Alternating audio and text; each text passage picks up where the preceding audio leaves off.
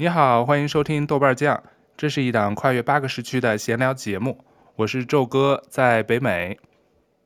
大家好，我是龙哥，我在香港。今天这期是我们二零二二年送给你的应该最后一期播客。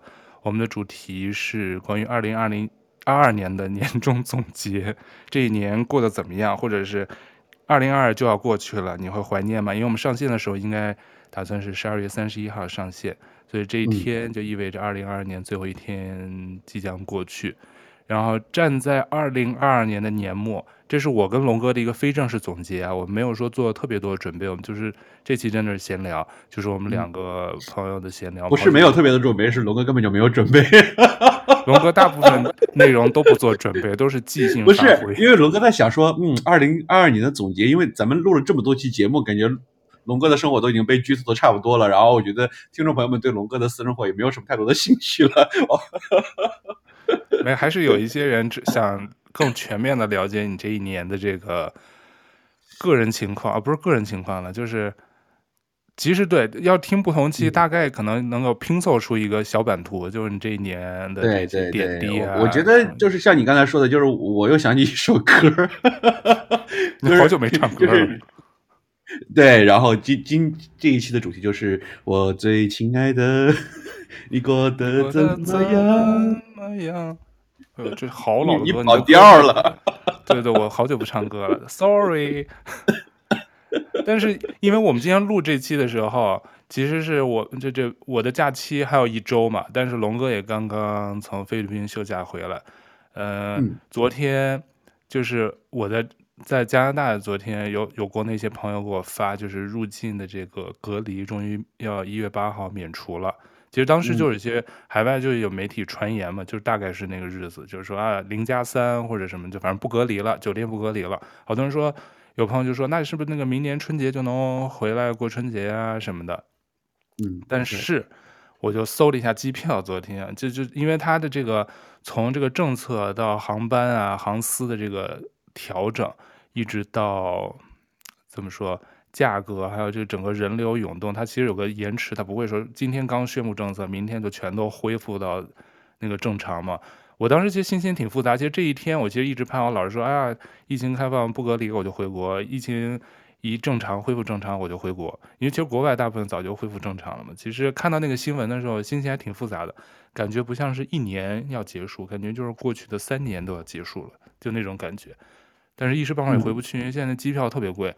除了机票贵，关键原来比如说我只在一个城市，比如在温哥华转个机，就直飞北京嘛。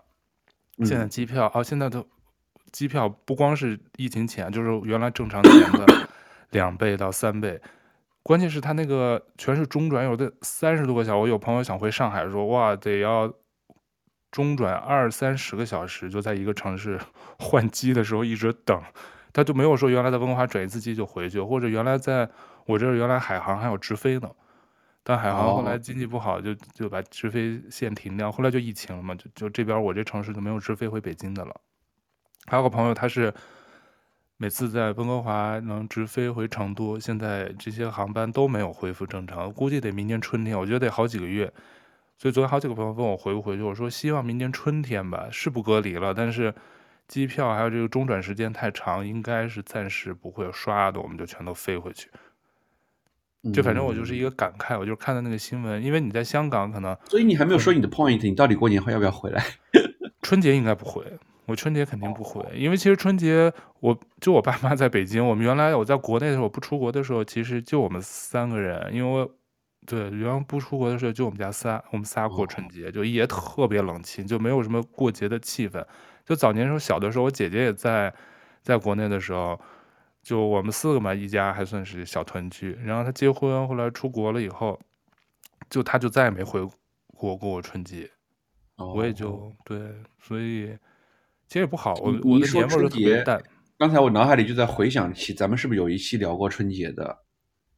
对，我们聊过春节海外华人的那个 China Town 唐人街，我们还聊过，那就是差不多就是我们节目开播的第一期、第二期，前几期吧。我们还聊过一期圣诞的，特别欢乐，你记得吧？然后我们就讲立 flag，就新年要不要立 flag？哦，是什么打肿脸还是？对对对，我的那个题目。所以就是这这不单是一期二零二二年总结，也是我们差不多也算是我们这个豆瓣酱的呃一周年吧。啊，对，差不多一周年多一些。我们当时对，对，也就是冬天嘛，大约在冬季的第一期。所以你瞧，这一年其实真的时间好快啊，东聊西聊的这一年，其实我不是特别爱做，对啊，我不是特别爱做总结。但我昨天在躺在床上，我还想着，我说今天要聊这个话题，我也想总结一下今年对我来说有什么个人的挺有意思的总结，好的不好的。当然，我一会儿我也想分享一下，我觉得好的个人呢，就是今年确实认识了一些新朋友在这儿，因为其实在国外。认识就是华人的，就是比较投缘的朋友，其实不太不太好好弄。我原来也聊过，因为我不是留学出来的嘛，我直接就移民出来的，所以我就是朋友圈没有在那儿积累很深。但是你工作这么多年也差不多了。但工作其实老外的，我像我部门就没有中国人，就一个中国人，所以老外那朋友就不会有那么深的深交，因为就是同事有几个，但是是 CBC，就是在这边出生长大的那个。亚裔，他们也不是中国人，所以有几个，但是就是生活圈里头可能更多还是说中文的朋友，所以好多人，比如 CBC，嗯啊，CBC 怎么了？你以为电视台吗？没有没有没有，我想起了那个 Melody，它是 ABC。啊，You know，对，Melody 多多有意思啊！对，但我好像不太。我们说 Melody 的话，可能听我们听众的可能很多九五后、零零后都未必知道吧。然后可能有些人不看那个什么看起来那些综艺啊，对，嗯，对啊。所以我今年是通过一些一个同事，但确实也是中国人。我通过那个中国同事就认识了一些新的，他因为是通过留学出来的嘛，所以他这边有好多大学同学有中国人啊，或者有一些小圈子，还有是早年特别早来加拿大的华人家庭的，就是因为那个吃喝能玩到一起，嗯、所以今年是认识一些比较好玩的一些小朋友，都是九零后啊、九五后的小朋友，还都挺好。昨天去的一个朋友家，他说：“你的播客会提我吗？”因为其实我昨天去他们家，他给我们做的那个。椰子鸡超好吃，椰子鸡火锅，因为他广东人，我们吃的椰子鸡火锅，然后做的生蚝、烤生蚝什么，所以昨天还喝了好多酒，所以昨天还挺开心的。我第一次吃，人生中第一次吃椰子鸡，那就是因为我新年还有圣诞有一些 party 啊，去不同人家做客，还有之前又去那个山里头泡温泉，跟还有我们四个朋友一块儿，然后带着那个火锅的料。去住的那个酒店里头涮的火锅，开着排排风抽油烟机在那涮火锅，嗯，所以还挺开心的。但是今年我觉得开心的就是，如果总结下来，就是认识了一些新朋友，又有一些新的运动啊活动去参加，呃，扩大了一些，尽量跳跳出自己的那个原来特别小的朋友圈，扩大了一些朋友圈的范围。在国外，我觉得就是挺难得的。就去认识不同比我小年龄段的一些人，嗯、呃，比较难过的就之前我可能跟杨老师有一期我们先聊过，就今年第一次就是原来工作中的这个同事有一个比较亲的同事不是去世了嘛？我不知道你知不知道，所以就是第一次好像听你提过提过一嘴啊，嗯、对，就是。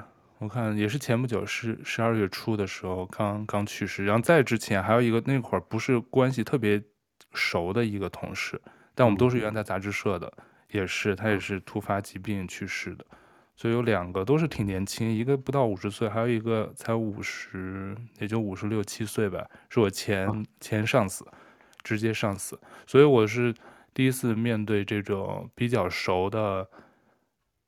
故人的这种离去，所以就是心理上有一些改变吧，就是对生死啊，还有对这个活在当下的这种心境有一些触动，就是真实的触动。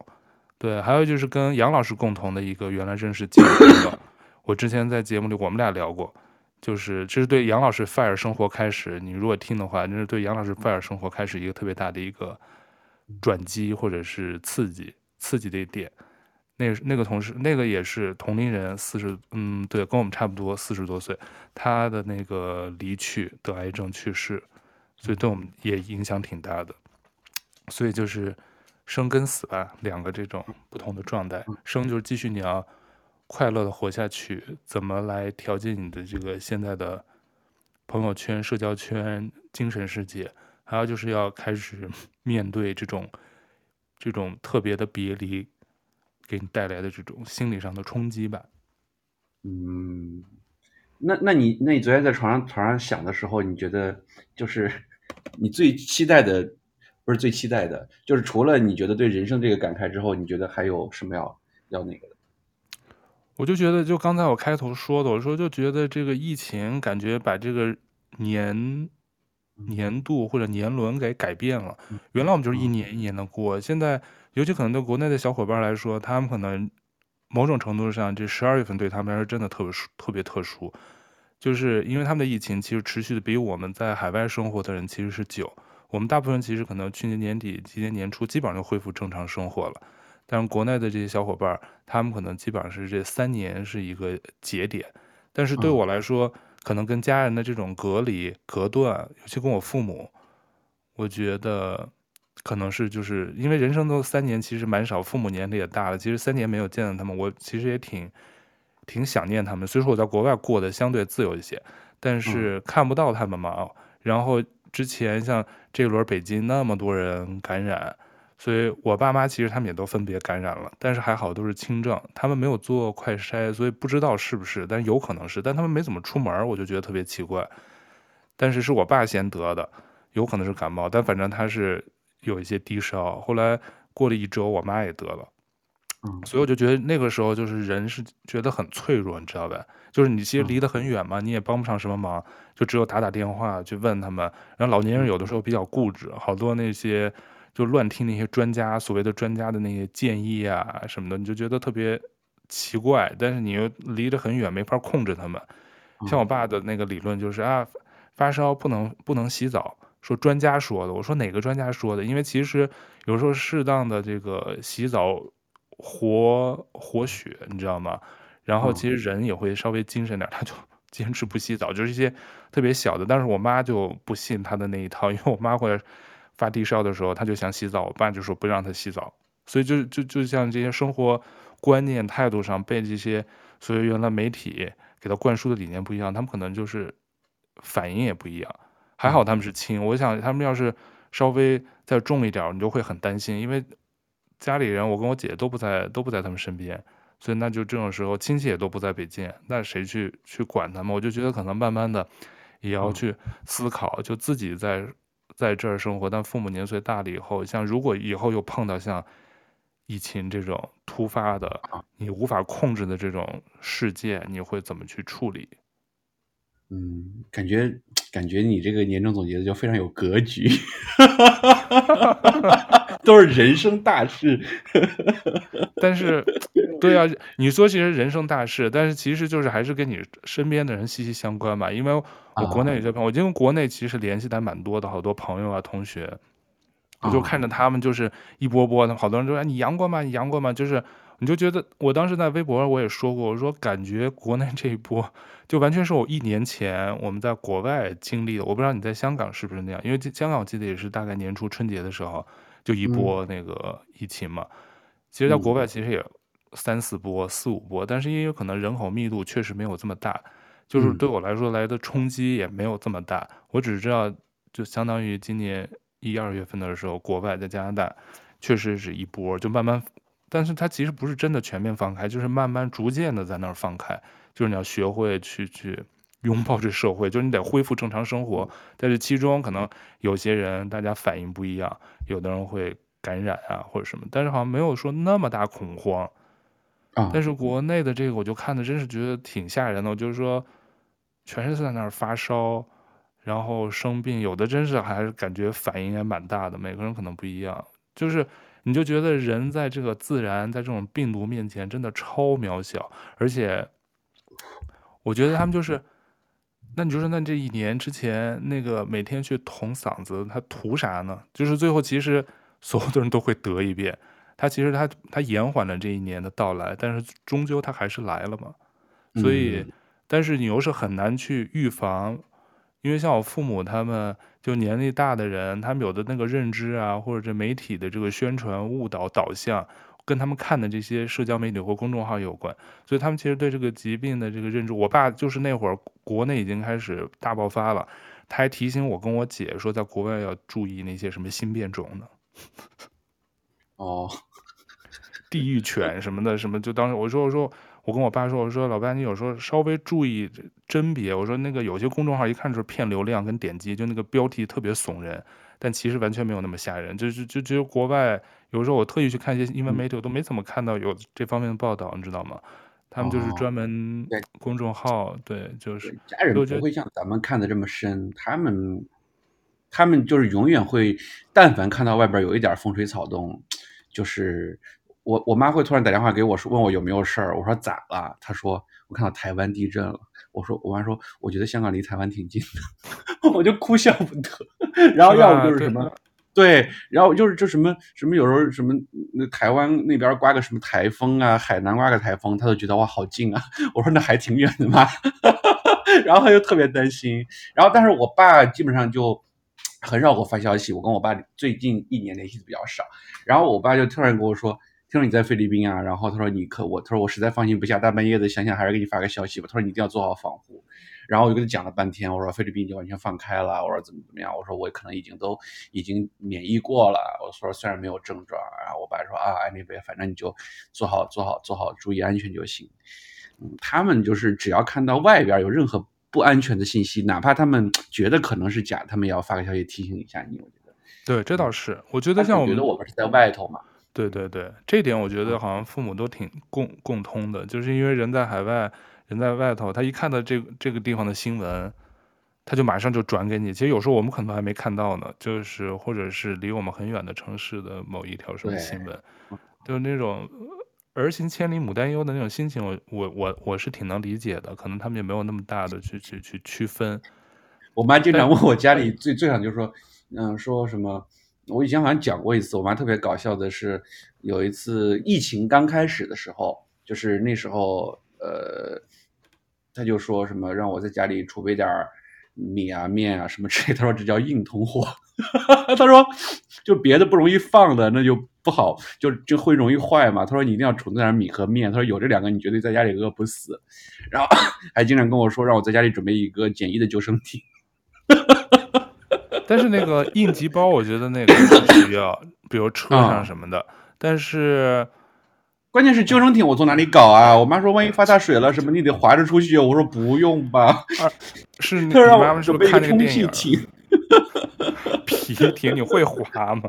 对啊，他说手电筒，然后冲击艇都一定要什么准备好在家里。冲击艇，我的妈呀！这也太夸张，到哪儿去搞这些装备去啊？哎呀，我我其实说到这一点，我都觉得说有二零二二年我有个体会，就感觉因为太久没有见家人了，就是我觉得我活得挺自私的，就感觉嗯，就老跟家人打电话视频，好像觉得他们过得挺好的，但是呢，我其实想想就觉得，其实他们有时候嗯，家里人不善于表达，说很想我们，然后我就经常是听，我经常就是听我妹说，就比如说我妈阳了这件事儿，都是我妈。过都过了，我妈都已经好了，过了一周了，然后我妹才跟我说，说是啊，我妈前段时间发烧什么之类的，但是我妈没有测，她老人家她也不想测，她说 anyway，反正我就是发烧，我就好了嘛，我也不知道是不是阳了。然后就是家里人很多一些不想让我们担心的事儿，她就没有跟我们讲。我就觉得家人其实挺想我们的，但是我觉得可能是这三年疫情就搞得好像，我就老觉得说，嗯，只要家人健健康康的没啥事就行。但是我其实觉得就是说，健康是一方面，但是。哎，就感觉我们在外头老飘着，就对对他们关心不够，就就经常我跟我妈打电话，经常就是不到一分钟我就会挂掉，就是，呃，就就觉得有时候她特别想跟我聊天儿，然后就就很明显她躺在床上，躺在沙发上看电视太无聊了，然后我妹也不在家，我爸也不在家，就很明显她就是纯粹是无聊想我给我打了个电话，然后我有时候就经常会有就。不善意的谎言，我说要不就是啊，我马上要进电梯了，或者我马上要跟同事去吃饭了什么之类的。我只要一说这种话，他就立马就挂掉了。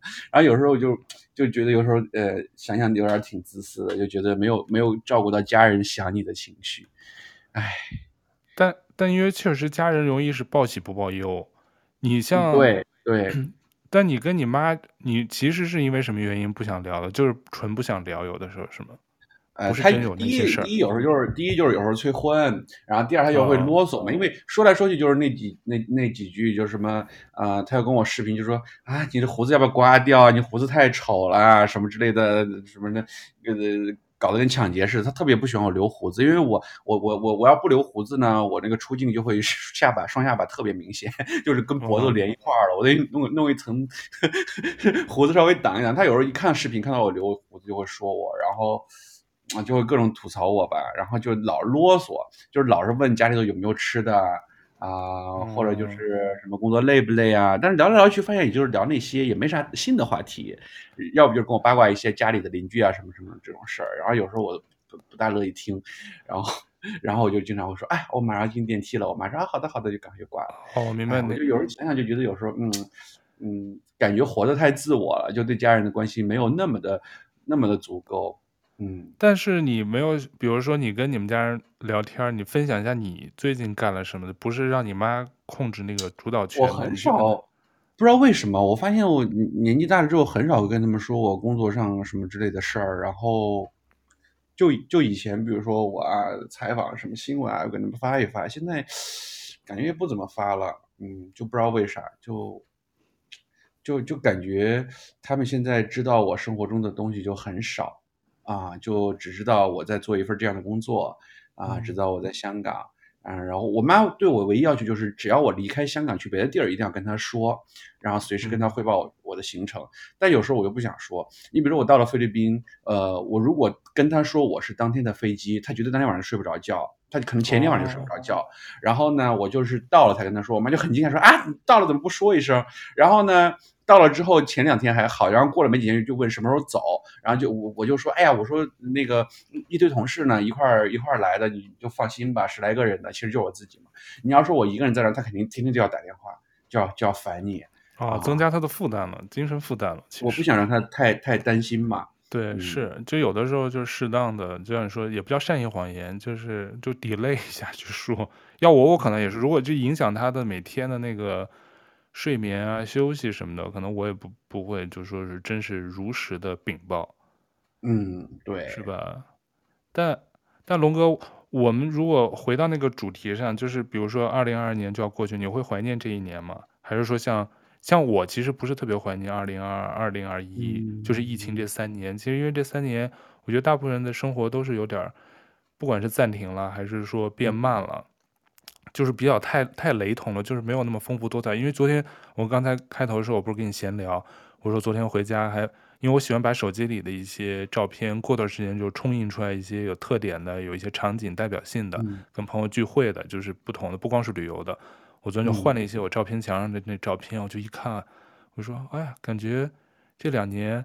出去旅游的照片就变少了，基本上就是在这块同城，或者是跟朋友聚会啊，出去爬山啊，就是这些户外活动的照片，就不是之前的全是每年去一两个地方旅游的那些照片，所以就觉得还是就是你在这个地方还是有一些些微的反应，就是这个整个频率啊，还有它的这个多样性，就是有有变化。我不能说不怀念吧，因为我记得原来那甲方乙方不呃那个。因为这句话其实来自那个，就是就是就是甲方乙方，他说开呃开头就说是什么一九九七就要过去了，我很怀念他，对吧？对，有有那个独白，是，所以每到年底，好多一些文章就会说是这一年，比如二零二二年过去，你你会怀念他吗？或者是明年会更好？反正就是打气的这种话。其实我不知道是你像你会怀念吗？今年你觉得？你回过头来看，除了工作上你是聊聊的最多的，这一天对你来说、嗯、打动你的，二零二二年嗯，我我真的一点都不怀念。我觉得二零二二年我过得既仓促又又失望吧，对自己有点小失望，就是就是。可能每年过年前我都会失望，就是会想说，今年自己给自己规划的要干的几件大事儿，可能又没干，然后就今年规划啥大事儿了？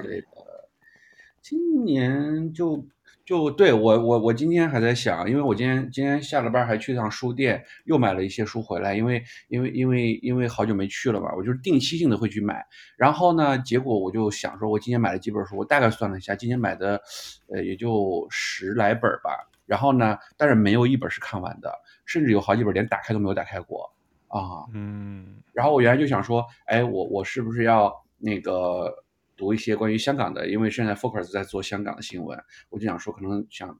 录点小视频，然后关于香港的历史啊什么之类的，还录一些实地探访类的，一边走一边讲香港的历史。然后我我大概关于香港的书，我今年买了大概有四本还是五本，然后只读了两本，然后剩下几本都没打开。今天又买了两本回来，就就感觉每年开年都会给自己立一些雄心壮志的 flag，然后结果就像 那个之前节目说，就是真的是到年底又被打肿脸了。然后还有的就是，嗯，今年说要健身，然后我大概是。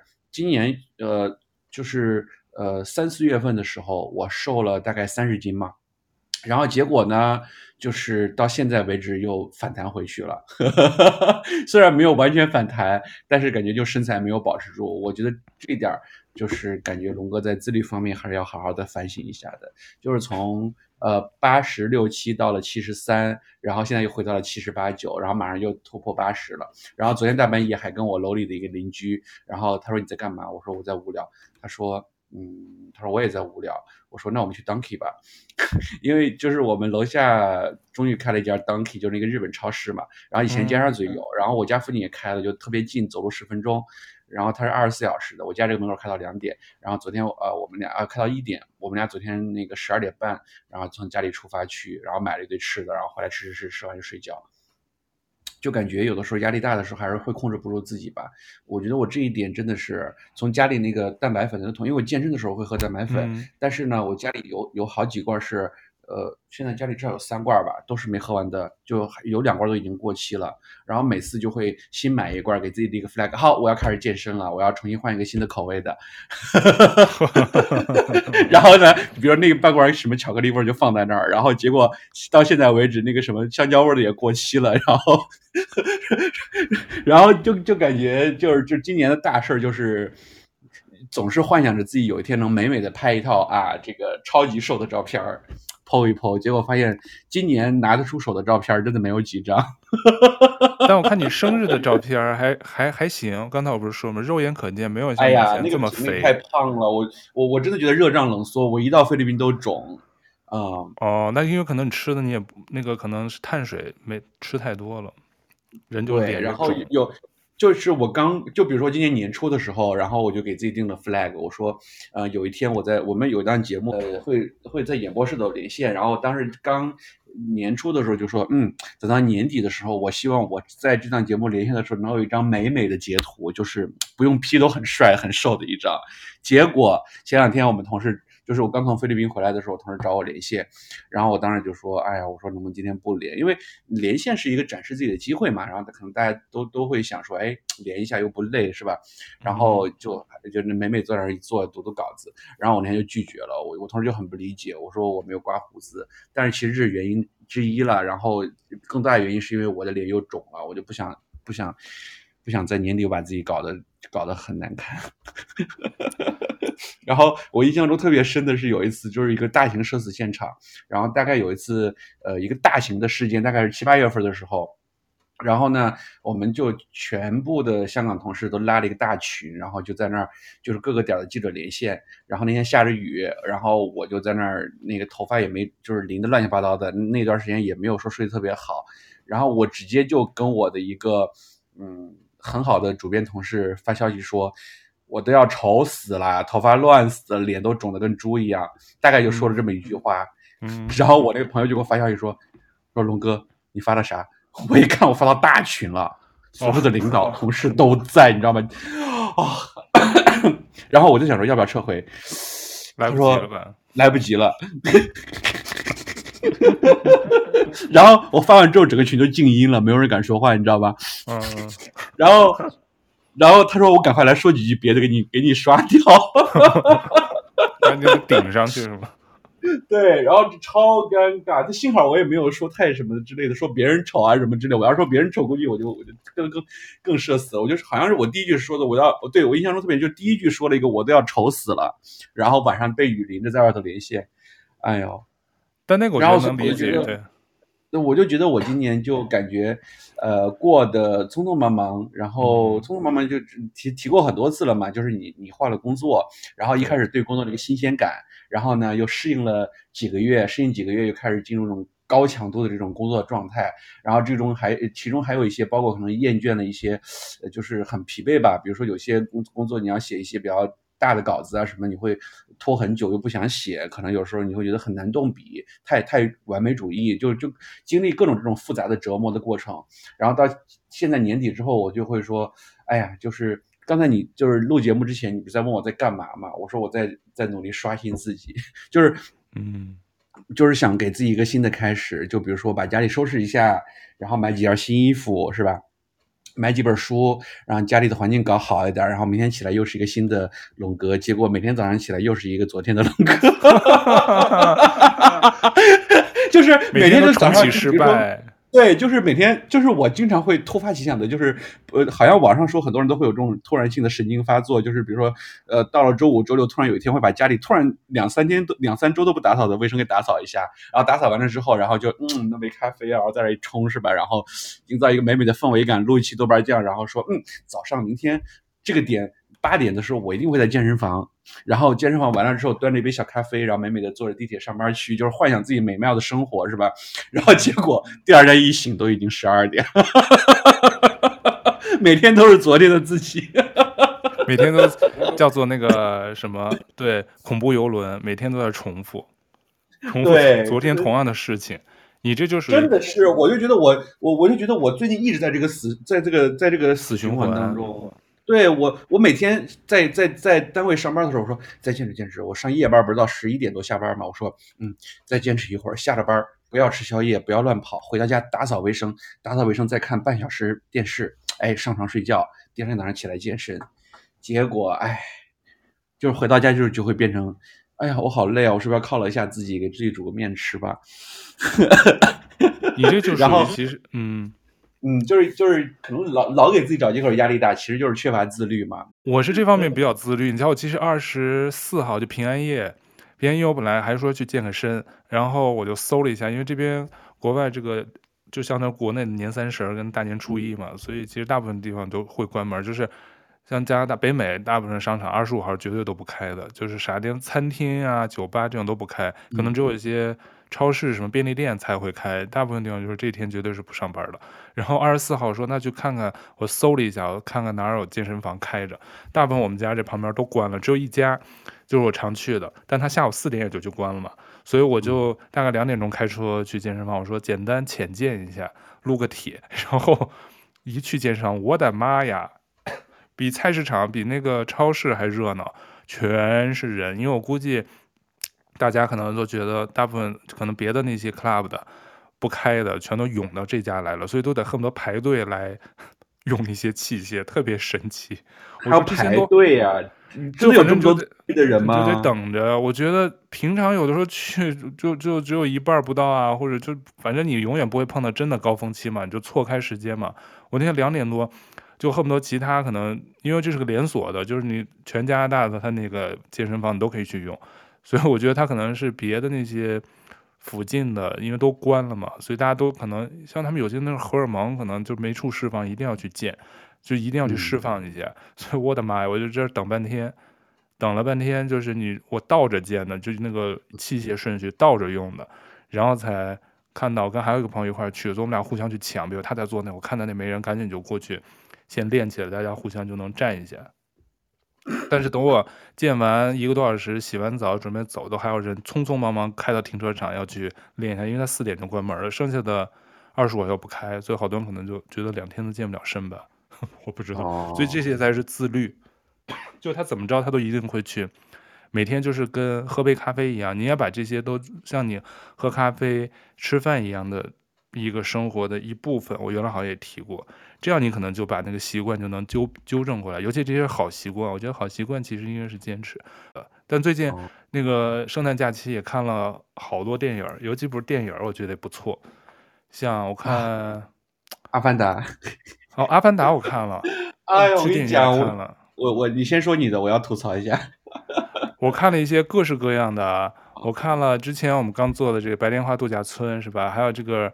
吉尔莫·德尔·托罗的《匹诺曹》，还有《悲情三角》，就是威尼斯电影节的。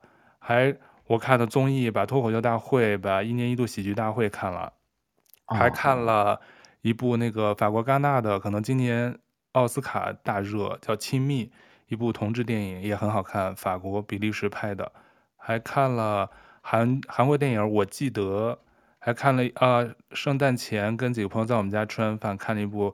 经典泰国鬼片《鬼影》，还有日剧《初恋》哦，这也很好看。我一开始觉得一般，没想到这部就是那个宇多田光的《First Love》，我最近天天重放，就看完这部日剧。你就看一下 Netflix 王菲的啊，哦《阿凡达》看了，还有《利刃出鞘二》，也是在王菲，还有《爱美丽在巴黎》，也就是特别 fancy 的那个女小女生的那种，哦、就是我第二集才看到第二集。对，那个特别短嘛，半个小时一季，他就开完第三季了，我把第三季看完了，然后还看了那个日本的叫《弥留之国的爱丽丝》第二季，都是网飞的大部分。你瞧，我这最近看了好多，晚上看了好多剧，追了好多剧。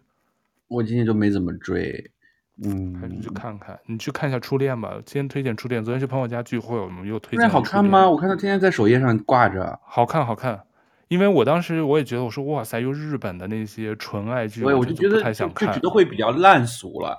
不、嗯，这个导演超会拍，我觉得他应该在国外留学。他这个片子是想冲出亚洲的那种，不是纯日本片。而且那个演少年时代的那个男孩木户大圣，还有那个女主，他们叫光妹满岛光，我觉得演的都超好。还有那佐藤健，还有好几个日本的。还比较有名。那我等会儿再打开，再给你去看一下。我最近就是看完这个，天天重 loop 那个宇多田光的这首歌《初恋》，哇，我听完以后都想哭。我就觉得，就是他，他是很理想化的一个初恋故事的，但是毫不违和，而且拍摄手法、这个剧情的叙述，我觉得不像传统日剧这么烂俗或者是这么老套，它还是比较新颖的。哦，虽说有一些情节还是还是老套，我就不剧透了，你可以看一下。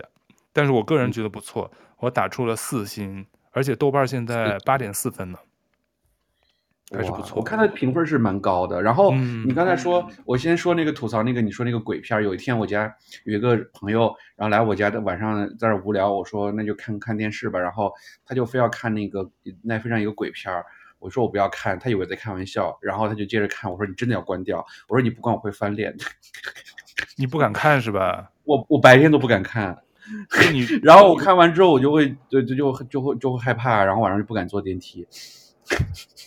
哦，我知道，所以我记得我们当时七月份聊那个咒，那个那个台湾今年我都没参与，没有参与。对啊，我知道你是害怕。我们聊那个灵异事件什么那一期，我也没参与。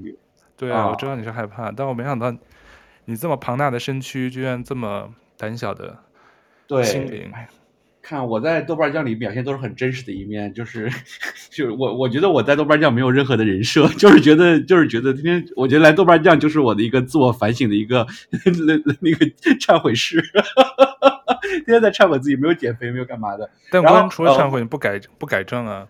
对，就是就是死不悔改。对，就是我知道了，但从来不悔改。然后，然后我前两天是太无聊了，然后下了班吃完晚饭，但是又不想回家，然后回到家也是坐这儿看电视嘛。我说说，那个看到电影院还有最后一场，应该就是好像就是平安夜那天晚上。然后呢，然后然后我到家，我吃完饭都已经很晚了。然后他看那个网站上十点四十五还有一场，我一打电话给那个影院，他说还有票，然后我就过去了。然后虽然我知道我去肯定是要睡觉的。然后呢，我想想还是过去，要不然回到家也太无聊了。结果果不其然，看完广告我就睡着了。哎，就可惜了。然后，然后三个小时睡了一个小时，看了两个小时。你也不亏，正常电影就两个小时，你看了一个正常电影的时长。对。然后，然后我就就很奇怪，就是中间突然因为那个电影院人也不多，但是我后边坐了一对呃老年情侣，好像是也不知道夫妻。然后中间好像感觉我椅子腾的一下，腾的一下就感觉被推了一下，然后我就开始还，我就觉得是不是我打呼噜，人家在提醒我？我猜是你肯定鼾声四起了。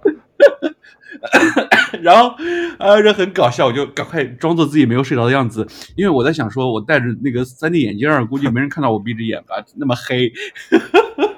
对，肯定听咱打呼了，你肯定是那种小小的鼾声，你知道，人家可能就实在忍不了，影响人家观影的这个。感受。然后，然后前面剧情就没有，但是能猜到前面演的是啥吧？然后就后边两个小时看了，嗯，觉得觉得还是不错的。然后，嗯，就就想到了自己那个大概十多年前看《阿凡达》的时候，当时在刚毕业那时候，在苏州工作的时候看的那个第一次进到那个 3D Max，第一次看到 3D Max。IMAX，嗯，对三 D IMAX，那时候在苏州的阳苏州的那个呃科技文化中心吧，超级大的一个电影院，然后嗯，当时也是自己看的。哎，你当时 自己看的？我当时跟一朋友，我记得当时是在国贸，也是就是第一次看这种超大屏幕宽屏三 D，啊，就觉得哇，觉得满城都在那儿宣传，就是你不看你已经落伍了，感觉。对，那会儿但是确实挺好看，它的画面确实是 OK 的，剧情我觉得就一般般吧，但是画面真的是好看的。对，对它剧情还是，但是我觉得它推进那个还是有感人之处。其实剧情就是还是有点俗套了，就是没有，因为现在观众已经越来越对，为什么会感人？大家都在哭，为什么我就觉得还好啊？我觉得他儿子那那一段还是挺感人的，就他儿子其中一个儿子死了的时候，那会儿还是有一点点可能剧情推推进到那儿，你就觉得还不错。所以说，你就就那个剧情还是不是大家总结了吗？他一句话总结就是：子女既是你的盔甲，也是你的软肋。嗯，这个很到位，对吧？其实他其实就讲述的这个故事嘛，其实他爸妈最后都是被他孩子推上去，就是互相嘛，孩子也保护他们，推进他们。然后他爸也想放弃，他妈妈也是被困住什么的。哎呀，我们这就聊聊聊聊成电影分享了。然后对，言归正传。中间二零二零二零二二年，嗯，还怀念过。对，当时我们不是其实做过一些，就是跟不同的嘉宾朋友聊这一年怎么样，然后我们当时也征集一些听友来分享他们这一年怎么样。我今天节选一篇，就是但是他不是用语音，当时我们说我们想用听你用语音方式给我们发，我们也想听你的声音嘛。然后这个听友没有得到想，没有没有没有没有听众发语音的吗？没有啊，他这这篇是文字，特别逗。他说。我中年叛逆，我偏要用文字形式发送。他说不好意思，他说我是我的那个。天哪，这是多么有意境的开头啊！龙哥要有这么有趣的灵魂就好了。是啊，他叫小 R，他说听了我们节目一年的粉丝小 R，虽说你们写的是以语音形式发送，但我中年叛逆，偏要用文字形式发送。他说不是啦，开玩笑，因为我的广普口音太重了，应该是个广东朋友。他说想借着这个给你们发邮件的时候回顾下，嗯，啊对，你用粤语打个招呼啊。他回顾一下我这一年。还写得蛮认真的，就是真的比比我刚才总结还认真。他说这一年我度过了二十八岁的生日，迎来了人生目前为止最焦虑和迷茫的阶段，所以关键词应该是迷茫。迷茫自己快三十了，还是没有规划好未来的人生。迷茫这三年疫情，生活仿佛处于停滞状态。我除了比二十五岁时老了三岁，好像没有什么长进。但其实仔细想想呢，二十八岁的我和二十五岁的我还是有所不同的。微小的进步也是进步啊。至少二十五岁的我完全没有思考过未来，每天就是玩。现在沉淀成熟了不少。我一直都有每年年初制定年度计划的习惯，以前往往是洋洋洒洒写一堆计划，写得很详细，但最终完成的没几个。今年我给自己定了四个目标，目前为止。完成了两个，完成率是百分之五十。对于我这种重度拖延症患者来讲，百分之五十是不错的成绩了。很快，二零二二年就要结束了。二零二三年，我大概会给自己定下更少的目标，因为这一年的生活让我觉得，有时候生活在推动着你往前走，推动着你做选择。当然是生活并不会照着你的计划路径去发展。嗯，括号我这个人因为太拖延了，行动力不足。龙哥的。你的你的对对，你的另外一个参照，他说：“那那我来说说我今年完成了两个目标吧，一个就是健身，我今年的健身卡总算没白办，特别是最近，经常早上五六点就起床去健身，然后洗个澡再去上班。健身这件事情，与其说让我更有精气神了，身材更好了，比起这些，它给了我一种掌控生活的感觉。”每天早起做完这些事情后，我会觉得接下来的一天无论是什么走向，至少我已经完成了一点点事情。我的生活是有秩序的、可控的。说实话，今年国内各种魔幻事件让我感觉明天和意外哪个先来都是难以预测的。所以焦虑和迷茫的时候，我就先试着做自己手边能做的事情吧，其他事情再说。第二个目标就是存钱。作为一只月光狗。今年我开始努力存钱了，具体目标没有，也可能想 fire，也可能以后想出国再读个书。嗯，我感觉自己还处于一个想很多但难以确定方向的阶段。但这三年的疫情生活告诉我，即便方向不确定，也可以先着手准备起来，不要老想着疫情结束后我要干嘛干嘛，时不我待呀。所以我在努力学习英语，明年争取先考个雅思。即使万一以后事情没有朝着我的预想走，但我始终相信人生没有白走的路，每一步都算数。就算未来我不 fire，我不出国深造，目前来看，但我英语变得更好了，钱包也更足了，也算是一个不错的收获呢。嗯，再聊聊哇，他真是很认真，很扣题，就是都是按照我们的那个给大家小要求，他在扣题。今年我最美好的时刻与瞬间，他说我仔细来想来，好像我跟杨老师一样。如果让我说这前两年的美好时刻与瞬间，我能轻易地讲出来。但今年二零二二年好像并没有太多让我回想起来，依旧觉得幸福感爆棚的时候。难过的时刻倒是不少，比如失恋深夜痛哭，比如独自被封控在家，然后腿又受伤了，比如工作出现了纰漏，自责到睡不着吃不下，比如规划好的出行因为疫情被取消。比如原来要加薪了，结果一句大环境不好，不降薪就不错了，让我无比失望。比如拖了一年的奖金，到现在了还无踪影。如果非要说开心的时刻，可能是生活中的那些温暖的点滴瞬间吧。类似于不开心时，突然收到了朋友快递给我的小礼物；跟同事聚餐晚到了，我却发现他们点给我点了我最爱吃的菜；与朋友去爬山时，开玩笑说我现在满身大汗，好丑。旁边的陌生人突然说：“你好可爱啊！”我都记不得自己快生日的时候收到了笔友的邮件，祝我生日快乐。我最好的闺蜜嫁给了爱情。普通人的生活大概就是这样吧，有开心又有不开心，把快乐的能量储藏起来，然后去应对那些不开心的时刻。二零二三年，我希望自己更宠爱自己一些，也能花更多的时间陪伴爸妈，少花点时间去计划，多一点冲动和执行力。说到这里，突然很好奇，宙哥和龙哥的二十八岁是什么样的？那时候的你们在忙些什么？烦恼些什么呢？一会儿我们俩回答啊。他最后一段说：“我真的很喜欢豆瓣酱这个节目，虽然也在听其他播客节目，但你们这个节目是我唯一每期都收听的节目，哈哈哈哈。主持人和嘉宾都很接地气，在我看来，宙哥是个很松弛的人，龙哥是个开心果，杨老师像个知心姐姐。” Leon 是个生活很丰富精彩的人，李怼怼又毒舌又搞笑，我真是每期就听。然后虽然你们都在跟我们过着不一样的人生，但又能在你们身上找到类似的生活经验或情绪。不知道你们这个节目会陪伴我多久，但我希望每年年底我还能听到你们的年终回顾，我也还能给你们写邮件分享我的生活。希望你们的节目越来越红火，比心小儿。这是他跟我们写的一封好认真的来信啊！我我已经有画面感了，就是刚才读的时候我已经有，我不知道是男的女的，你还没跟我讲，然后我已经我也不知道，嗯嗯，是不是？我觉得他的很认真，他的这个制定的小目标，听完还是很很感动的，就觉得我们一个节目能被这样如此认真的粉丝们对待，真的是觉得有点受宠若惊。对对对，我也很开心，我当时看他那么认真的写的。洋洋洒洒的总结，然后包括他的分享，他今年的美好时刻跟瞬间，然后我觉得说的很多都很在理，比如说，但是他说二十八岁迷茫的时候，我觉得真的是感同身受。他刚才不是问我们二十八岁的时候吗？对，你二十八岁是什么样的？我那天算了一下，我昨天躺床，我二十八岁的时候应该是刚离开杂志社，我离开我那个做了四年半快五年的那个记者工作，换换到一家那个。企业里头去做公共关系跟那个 marketing，那会儿第一次跳槽，然后 工资也是第一次翻了一番。我我当时我有说过，我那次是第一次，那会儿工资我在做记者，工资才三千多，然后得加稿费什么的，可能好的话五六千，就是零几年的时候。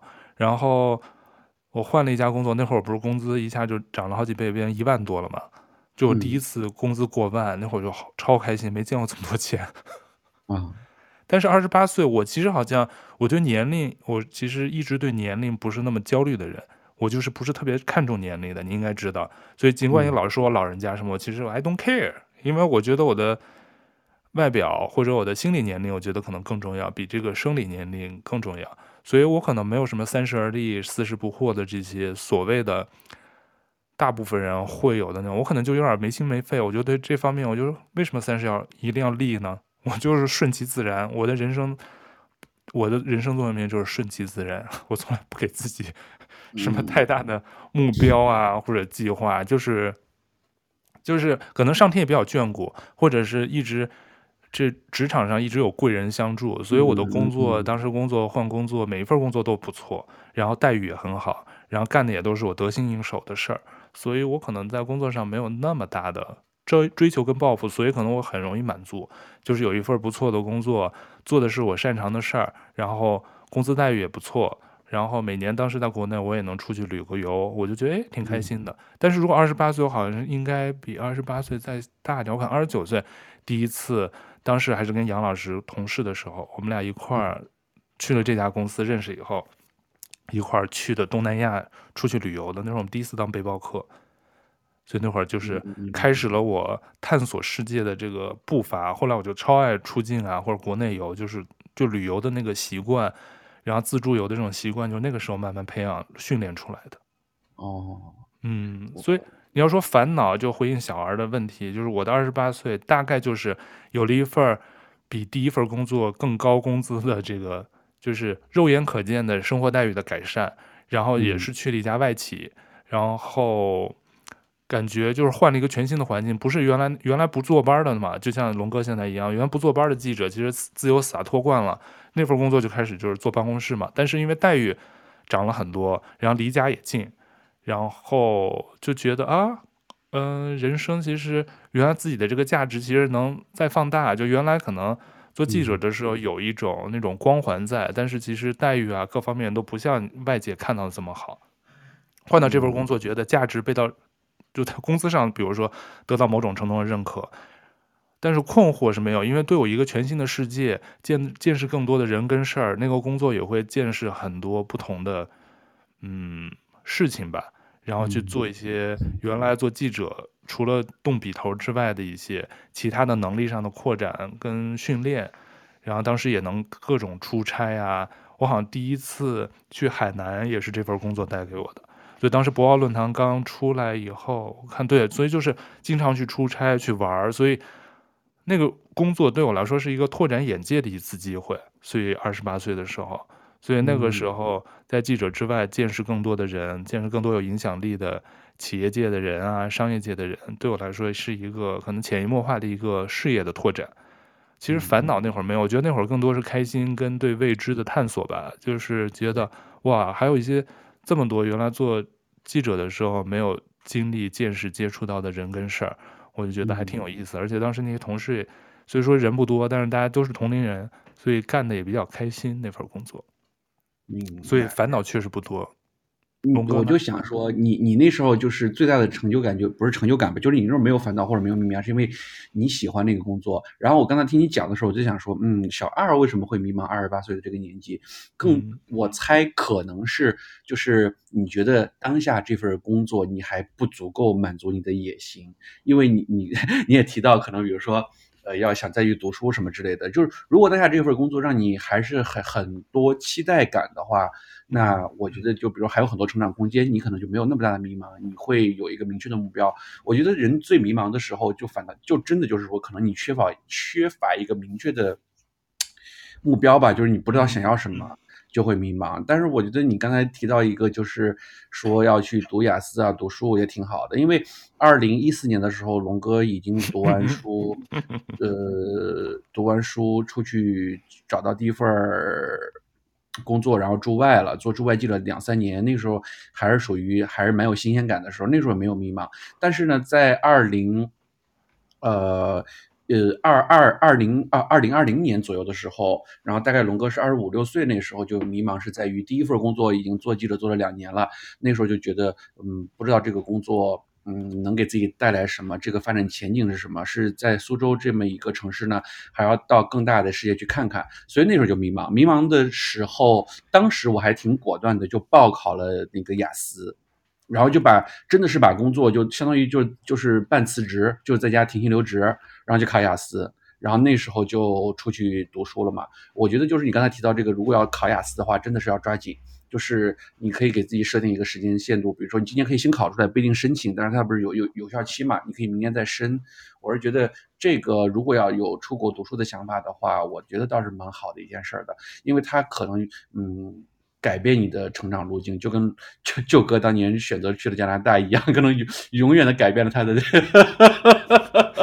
怎 么赛道，我的赛道。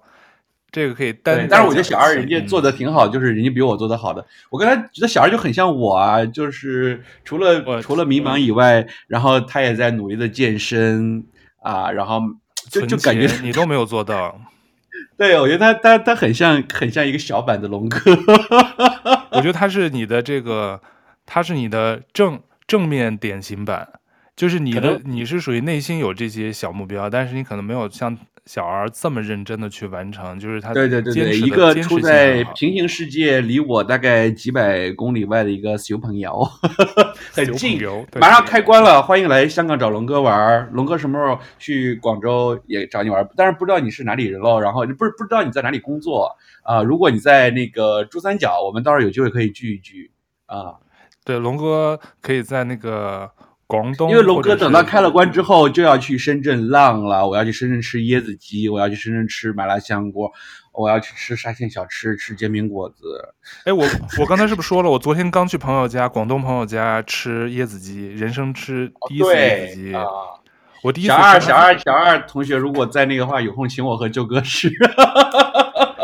对啊，我就说哇，椰子鸡我第一次吃，他真是买了个椰子，把那个肉给抠出来，拿搅拌机打碎，然后这么做，然后买了一只黄冈的那个鸡做的，我还是第一次吃那种广式的这种火锅，因为我知道潮汕火锅好吃，蛮好吃的。对对对，然后吃完那些鸡，然后再放一些菜啊，就跟火锅的那种底料，啊、嗯，放菜一样，我觉得蛮蛮不错。第一次，而且还一般椰子鸡店都有那种呃煲仔饭，啊、嗯、哦，啊对对，那个是可以。或作为主食吃的，因为香港之前有那么一两家，但是后来都关了。现在好像只有一家特别难吃，然后就没有再吃过。所以那天就是我们记者的工作群嘛，然后然后一说通关，然后好几个同事第一反应就是椰子鸡，就觉得能去深圳吃椰子鸡了。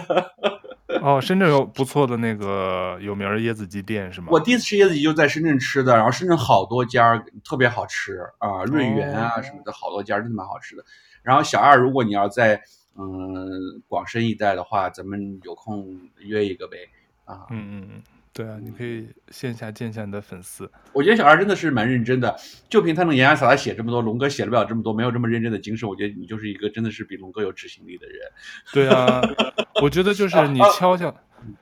因为这个执行力真的很强，就是包括他这个回信的这一件事儿，然后包括他扣题，然后回回答我们当时问的这些问题，他全都是扣题。感觉你像一个高考老师在改作文，老师也在扣题。这些得分点他基本上都照顾到了。嗯，高分作文，高分作文，对，高分作文，范文，范文，然后最后。希望广大粉丝们有空也参考参考这个范范例啊，给我们哪怕一两句话呢？我觉得，其实我觉得每次节目中有粉丝互动这种，或者看大家的留言互动，是一件很好玩的事儿。虽然龙哥经常潜水，但是没事儿出来抽烟，上班经济出来抽烟，我就打开咱们的小宇宙或者什么平台，看看大家留言，就觉得蛮好玩的啊。因为因为对于我们这种嗯做节目的人，做内容输出的，能得到反馈，真的是最开心的，哪怕。哪怕只有一两个人反馈的时候，也觉得哇，还是有人看，就挺开心。然后小小二又这么的，哎，就是真的觉得蛮蛮温暖的，是不是？我觉得配合他，我觉得比我们刚才说的这个这一年过得怎么样的这个，对啊，因为龙哥就觉得有时候自己聊的就蛮水的，就不是不是不是说不认真，而是自己觉得聊的都一些琐碎的、没什么营养的东西啊，然后就觉得没有杨老师聊的那么的啊。有价值，还能得到朋友们的喜欢，受宠若惊。所以你还我们要再接再厉，分享更多我们人生中的新的观察，或者是新的人生故事。嗯、我觉得多分享我们个人的故事，但是可能确实我们的这故事东东说西说的那种碎片化的信息，其实也也也有。有时候我们确实，因为我们我们主打的。方式就是闲聊。确实，我们大部分时间不做太多准备，我们除了有一个主题，可能有时候说着说着就会跑偏。或我的这个初衷，我特别希望豆瓣酱就作为一个陪伴型节目，就是比如说你在做什么事儿，你不是说认真做在马桶上的时候也可以听。对啊，比如你开车的时候，坐车通勤路上，或者是在干什么事儿的时候，就当个背景音放着，就是那种陪伴的声音。我觉得我是希望成为一种陪伴你的声音，就是你无聊或者做什么事儿的时候，有我跟龙哥或者其他我们这些好朋友的嘉宾的声音。就让你听得比较舒服，对。然后我就想补充一点，就是就是还是 就是龙哥就是摩羯座，就是就是呃工作狂，就是我就觉得就说目前这个工作，新的一年就是你当你还没决定要跳槽或者什么之后之前，嗯、就是一定要在你的行业内或者你现在这个公司，在你这个岗位上做到最好，就是你要从这个岗位上学到你尽可能多的体现你价值的。东西，然后再考虑是不是要再去读书或者什么的，就是着重当下先做好。另外就是如果有时间的话，就是真的是可以考考雅思。然后还有就是他刚才说的小二一点，就是很同意，就是健身真的让人自信。就龙哥当年，今年我想想啊，他倒是提醒我，我今年心情最好的时候就是我最瘦的那一段时间，我站上地铁我都是昂首挺胸的上地铁，就是。就特别是健完身自己最瘦的那一帮，七十三、七十四公斤的时候，哇，觉得我简直是嗯，整个地铁车厢里最最帅的，就是自信了，是不是？人一瘦了以后，就是形象，对，我觉得形象也挺重要，就是给自己也提气儿。对，嗯，总感觉有人在看诊，怕有人认出你是谁，是吗？这倒没有，但是至少觉得那个颜值在车厢里是不会拖后腿的吧。嗯，对啊，所以你就为了这个目标，像小二一样，比如说在健身上要坚持，不能说半途而废，因为这个健身向小二学习。对啊，因为这个其实对自己，尤其像你这种做形象跟形象相关工作，真的这个自律真的很重要。你应该像小二，像胡老板，你周周遭的朋友，像我这样的啊，我可能还做的不是那么那么好，我还做不到每天去健身，但我一周也会去个三天四天的。至少就是像你说的，哎，照照片看上去帅一些，或者看上去没那么肿，你就觉得啊，这个健身没白练。我也不要求什么八块腹肌、六块腹肌，什么大肌肉，什么衣服要撑爆那种。我倒也没有那么高的要求，嗯、我就是反正看上去人别那么肿，看上去不要有中年油腻感就成。这就是我自己定的 啊，很容易达到的目标。笑死了。哎呀，你一周三到四次，觉得已经是我的极限了。对啊，有的人天天去呢。我周围有的朋友一周恨不得去六天，他可能没有当做一个。但是运动完，我我能体会到，就是很多人一开始我一下不健身的时候，不知道运动的快感。他们说运动完真的是那种快感，会让你很舒服。我就后来就有段时间就呃。心情不好的时候，我实在不知道干嘛，我就健身房。然后你健完身，至少那几个小时之内，你是觉得，首先我没有浪费过去的这几个小时，就是一直埋头在自己的这种失落当中，就是感觉是在做了一件正能量的事儿，并且运动完那个荷尔蒙，不知道确实会分泌一种东西，确实会让你也不是亢奋，就是内心很平静。嗯，可能一种激素，我觉得可能是身体有一种什么激素释放出来，嗯、多巴胺之类的，叫帅帅帅帅素吧。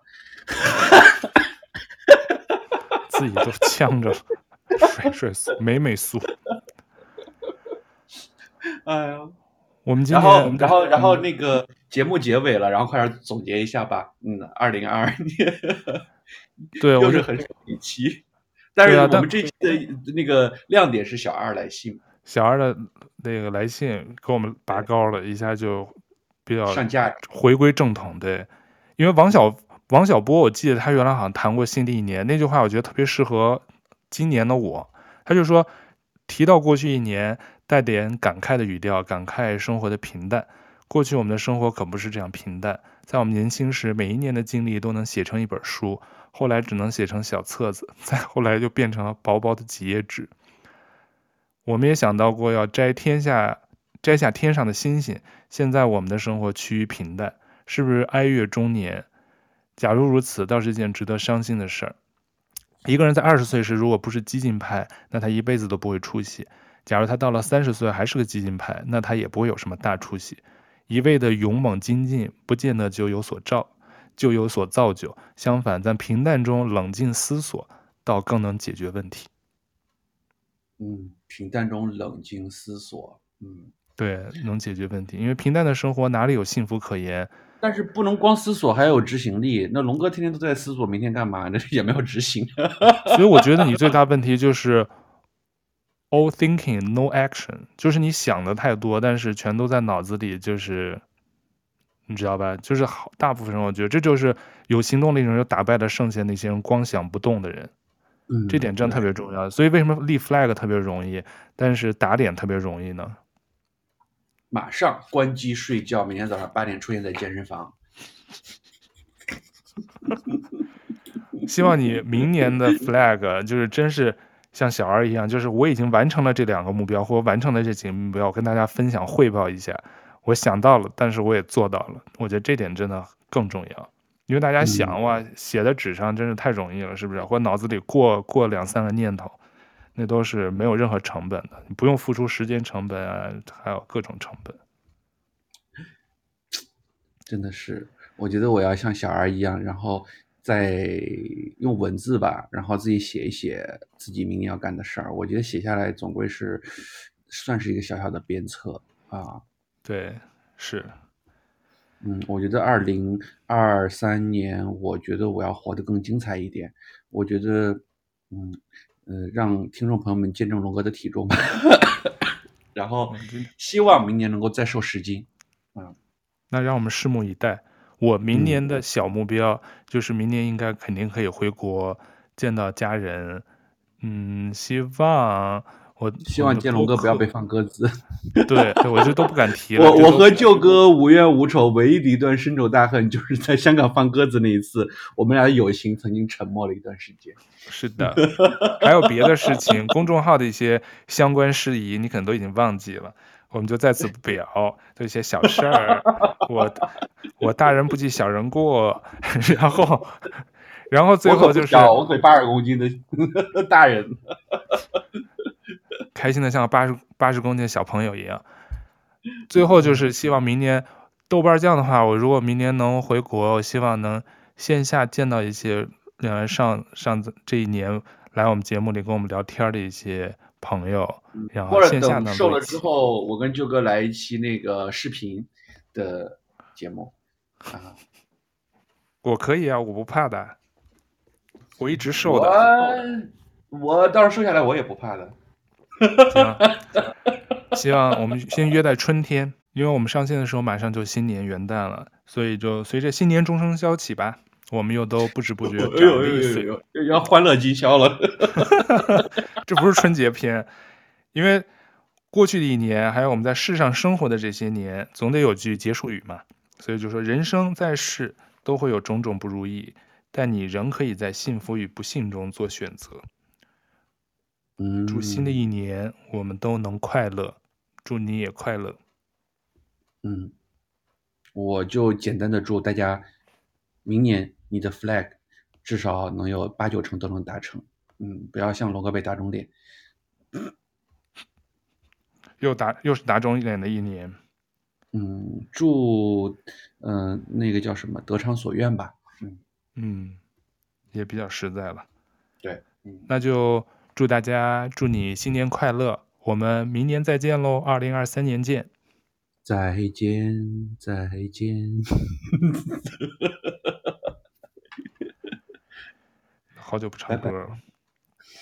对，今天不知道结尾要唱什么歌。然后我，呃，这前两天去菲律宾的时候，然后，呃，我我就开着自己小破车，然后就在那个那个那个那个。那个网易云随便播，突然播到一首老歌，然后觉得哎，好好听。这两天一直在循环。什么歌？嗯、叫《越吻越伤心》，张学友的。哦，这首你要唱一段。对，然后并且并且我家门口这两天，呃，我回来的那几天先是杨千嬅的演唱会，又是 Eason 的演唱会。对对对，你去听了吗？我看有几个香港朋友都去听了。看了，我我领导都去了，我领导都发朋友圈讲我领导姐姐，哎，比我年纪大的姐姐都去了，然后我都没去，我就觉得。哎，就是一个人去，感觉挺心酸的啊。你可以约，我不知道你还有哪些朋友可以约。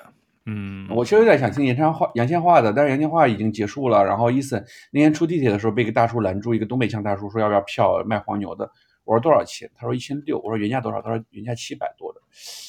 我心里想说，涨这么多。嗯对，有点小贵，但是其实如果你真想去听的话，也倒还好，因为难得嘛，就是好多年没有香港没有演唱会了。是、啊。然后，但是就觉得说一个人去听，感觉有点儿，呃，凄凉。对，嗯。那希望你能找到一个跟你一块儿去听演唱会的真朋友。嗯，然后我觉得，嗯，如果送给大家一首歌的话，我倒是想用那个。嗯，苏打绿的小情歌送给大家吧。哦，这首我挺爱听的，嗯、那你哼一段吧，我看要不要剪。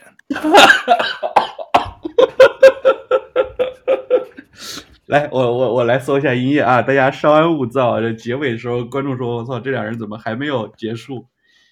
每次说结束就又拉两分钟。这是一首简单的小情歌，起低了，的曲折。我想我很快乐，当有你的温热，脚边的空气转了。